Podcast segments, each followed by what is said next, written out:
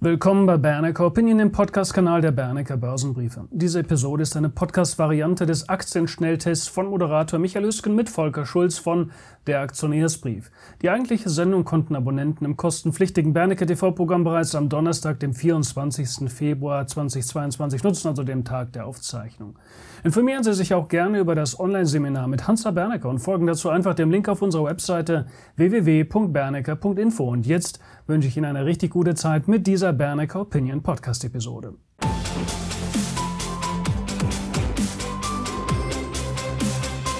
Ich darf Sie herzlich zum Schnelltest begrüßen. Zugeschaltet von nebenan ist mir, einige Zuschauer wissen das schon, Volker Schulz, den ich jetzt auch nochmal herzlich begrüßen darf. Wir sind im ersten Teil bereits ausführlich auf die Krise in der Ukraine eingegangen, haben da auch den historischen Bezug einmal hergestellt. Sie sind hier wegen des Schnelltests. Die ein oder andere Aktie ist natürlich auch von der Ukraine-Krise betroffen. Wir legen los. Acht Aktien, kurz und schnell für Sie analysiert. Drei aus unseren Reihen, fünf diesmal Vorschläge von Ihnen. Wir fangen an mit der, klar, Gazprom, Nord Stream 2 liegt auf Eis, Volker. Ja, vielleicht noch mal kurz äh, allgemein zu dem, was wir jetzt gleich sagen, zu diesen Werten, ähm, die wir zum Teil vielleicht auch zum Kauf empfehlen werden. Bitte im Moment wirklich nur auf die Watchlist nehmen, im Hinterkopf behalten, denn äh, diese Turbulenzen, die wir jetzt sehen, die sind möglicherweise eben noch nicht ausgestanden. Äh, deshalb einfach nur Titel für den Hinterkopf. Ähm, fangen wir mit Gas, mit Gazprom an. Gazprom wird zu einer, sicherlich zu einer Glaubenssache. Jede Fundamentalanalyse, die ist inzwischen überflüssig. Sicher ist, auch ohne Nord Stream 2 wird Gazprom sehr, sehr viel Geld verdienen. Der Rubel rollt dort. Wir haben massiv steigende Rohstoffpreise, eben aufgrund dieser Krise. Die Bewertung für Gazprom ist auf diesem, auf, auf diesem Niveau im Grunde genommen ein Witz. Es gibt allerdings auch Befürchtungen. Es gibt Befürchtungen hinsichtlich der Sanktionen. Man könnte ja äh, Russland, man könnte auf Russland einen Rohstoffboykott verhängen. Ich kann mir nicht vorstellen, dass das kommen wird, denn damit würde Europa sich wirklich ins eigene Fleisch schneiden. Wir würden nochmals massive Preisexplosionen in den Rohstoffen bei Gas, bei Öl sehen und auch Russland würde sich wirklich exklusiv Richtung China orientieren. Auch das kann nicht im Interesse der EU sein. Die Drohung, Russland vom internationalen Zahlungsverkehr via SWIFT abzutrennen, das ist auch ein sehr, sehr schmaler Pfad und ich glaube nicht, dass man äh, diese Karte spielen wird. Denn eines muss man auch wissen, zum einen werden Rohstofflieferungen dann nicht mehr fakturiert werden können. Das heißt, sie würden auch ausfallen. Zum, zum anderen könnte aber Russland auch seine Verbindlichkeiten gegenüber den europäischen Gläubigern überhaupt nicht mehr bedienen. Das heißt, es käme ja fast noch einem Schuldenerlass für Russland gleich. Deshalb glaube ich nicht, dass das passieren wird. Vielleicht noch eine etwas dringlichere Überlegung, die wäre die, dass ja, dass man die ADRs auf Gazprom, Sperrbank und wie sie alle heißen, einfach, dass man dort die Notierung aussetzt oder dass man sie im schlimmsten Fall sogar delistet, was man vielleicht nicht ganz ausschließen könnte, aber auch darin sehe ich relativ wenig Sinn, denn man würde ja hauptsächlich westliche Anleger damit treffen und Russland damit weniger schaden. Also Wer vielleicht sehr hart gesotten ist, der spielt bei solch tiefen Kursen, wie wir jetzt bei Gazprom und Sperrbank sehen, mit. Aber man muss wirklich sehr, sehr hart gesotten sein und im Zweifel sehr, sehr viel Ausdauer haben. Der nächste Wert ist FedEx de Giro. Kommt da der Börsenexit? Genau, Flatex Di Giro hatte zwei richtig starke Jahre. Die Analysten wie Jeffries, die sehen aktuell den fairen Wert dieses Online-Brokers bei 33 Euro je Aktie. Jetzt gibt es Gerüchte, dass Flatex von Private Equity von der Börse genommen werden soll. Bei Bloomberg konnte man das zuerst lesen. Ich habe noch mal ein bisschen nachrecherchiert, wie es heißt, sind die Quellen wirklich als sehr, sehr zuverlässig einzustufen. Wir hatten ja auch sehr, sehr massive Insiderkäufe der CEOs gesehen über Monate ähm, ja, was vor diesem Hintergrund fast verständlich ist. Ich möchte dennoch hier ähm, definitiv kein Insiderwissen unterstellen. Es kann sicherlich auch andere Gründe haben, äh, wie die Überzeugung eben des äh, Geschäftsmodells. 2022 wird bei Flatex etwa ein freier Cashflow von 1,30 Euro je Aktie er erwartet. Das heißt, bei 18 Euro ist die Aktie nicht sonderlich teuer. Wir haben eine siebenprozentige Free Cashflow Rendite. Das lässt sich äh, sicherlich rechnen. Von daher diesen Wert muss man sicherlich auf der Watchlist haben, denn kommt hier das Gebot, dann dürfte das deutlich höher liegen als 18 Euro. Im freien Fall, wo stoppt zur Rose? Ja, solche zerbombten Titel, die schaue ich mir schon mal ganz gerne an. Sie ist im Grunde genommen wieder dort äh, gelandet, wo man vor Corona herkam. Für die BES gibt es zwei Gründe. Erstens nach Abschluss des dritten Quartals.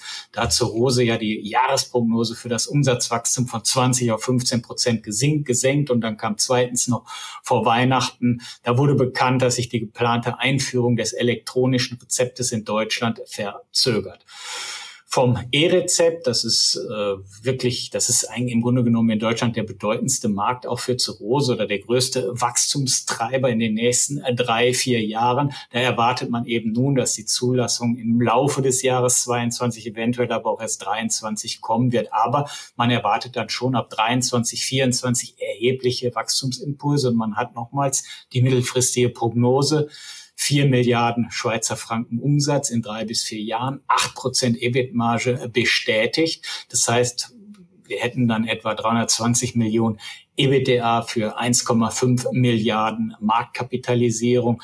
Das ist okay, das ließe sich rechnen, wenn zur Rose das denn so gelingt. Vielleicht noch erwähnenswert und was man unbedingt wissen sollte, wir haben aktuell eine Shortquote von sagenhaften 20 Prozent in der Aktie. Das heißt, auch diese Shorties, die werden irgendwann sagen, okay, es reicht und wir müssen jetzt eindecken. Und deshalb finde ich, gehört auch solch ein Wert unbedingt auf die Watchlist. Und das waren schon die drei Aktien aus unserem Hause. Jetzt kommen fünf Vorschläge von Ihnen. Danke dafür. Wir sind immer wieder dankbar, wenn Sie uns die Vorschläge unter das Video einfach drunter schreiben. Äh, gerne nehmen unsere Redakteure das dann auf für die Analyse. Wir freuen uns natürlich auch, wenn Sie uns ein Like da lassen oder vielleicht sogar unseren Kanal abonnieren, falls Sie das nicht schon bereits getan haben. Dann fangen wir an mit dem ersten Zuschauervorschlag. Das ist die SoFi. Und Volker, du sagst eine Frage der Bewertung. Ja, definitiv. Äh, grundsätzlich ist es schon ein interessantes Unternehmen. Es ist ein klassisches, ein klassisches Fintech-Unternehmen, welches den, dem amerikanischen Verbraucher über seine Plattform direkt Finanzprodukte anbietet. Dazu gehören Verbraucherkredite, Studentendarlehen, Immobilienkredite, aber man hat auch eine ETF-Handelsplattform. Man handelt, man kann mit, mit Kryptowährungen handeln, man hat äh, Robo-Advisor-Produkte, man bietet Kreditkarten an, Versicherungen über Partner wie Lemonade. Selbst in, in, in dem Bereich Finanzbildung ist man aktiv. Also man bietet das komplette Programm aus einer Hand und das dann macht die Sache sicherlich insgesamt spannend.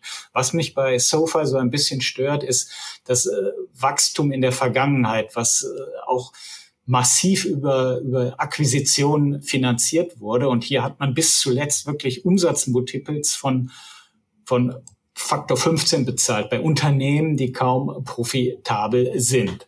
Also das liegt jetzt alles natürlich in der Bilanz. Ich weiß nicht, ob man Zuge dieser Neubewertung des gesamten Technologiesektors hier auch nicht das Risiko eingeht, irgendwann mal Abschreibungen tätigen zu müssen. Wir haben für SoFi selbst eine achtfache Umsatzbewertung.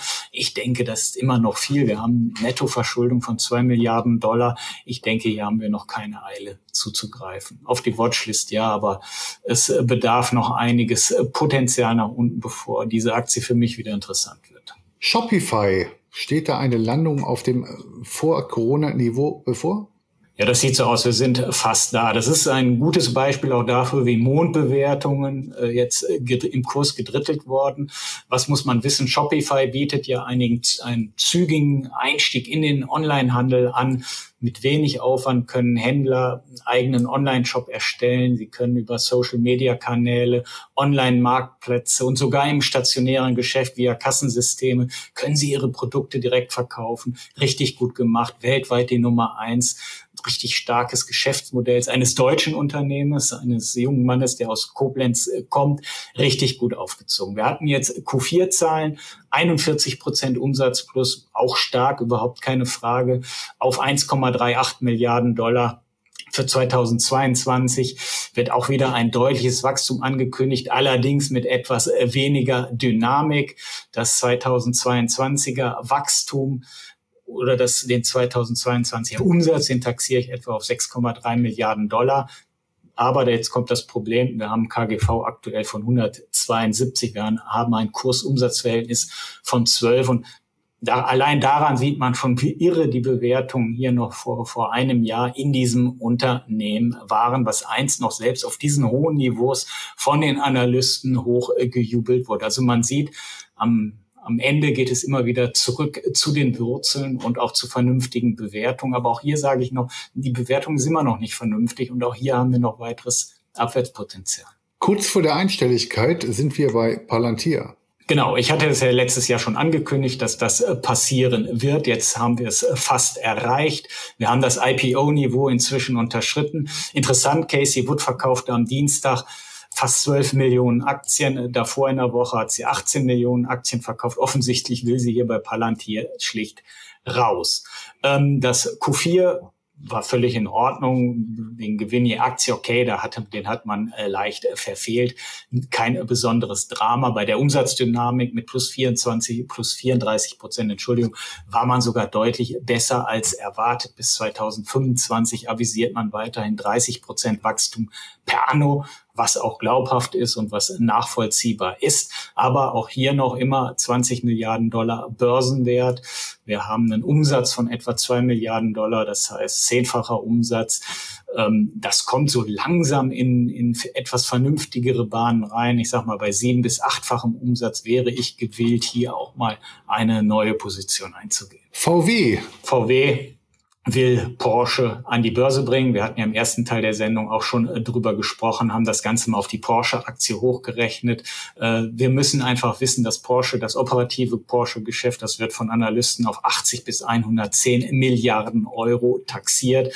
Das, das entspricht dem gesamten Börsenwert von VW 2023. Können wir mit einem Gewinn je Aktie von etwa 30 Euro bei VW rechnen. Das rechtfertigt einen fairen Wert bis zu 200 280 Euro, was problemlos äh, zu, zu, zu rechtfertigen ist. Klar ist aber auch, wie bei allen Werten aktuell, wir haben es hier mit echter Qualität zu tun, aber auch echte Qualität kann natürlich in solch einer geopolitischen Krise, wie wir aktuell sehen, kurzfristig weiter nach unten rauschen. Da gibt es kurzfristig eigentlich gar keine Möglichkeit, aber man sollte eben wissen, dass man solch eine Aktie gerade jetzt in solch einer Krise dann irgendwann auch einsammeln muss. Das ist fast Pflicht. Und der letzte Wert für heute im Schnelltest ist die Bayer. Da sagst du, einer der besten Charts im DAX.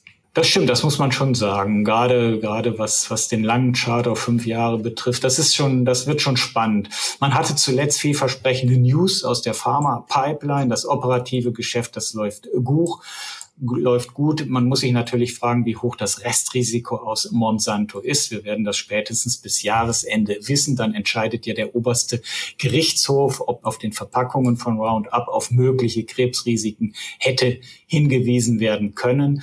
Das äh, Maximalszenario liegt bei etwa 15 Milliarden äh, Euro, was da noch auf Bayer zukommen kann.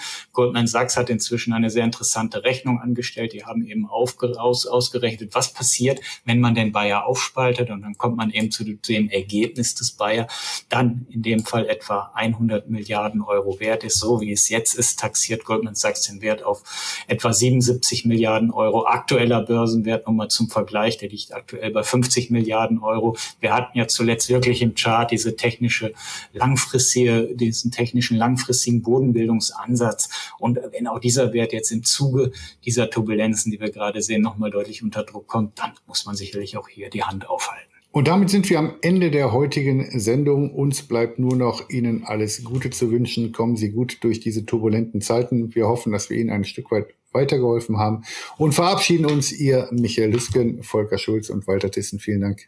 Machen Sie es gut. Tschüss.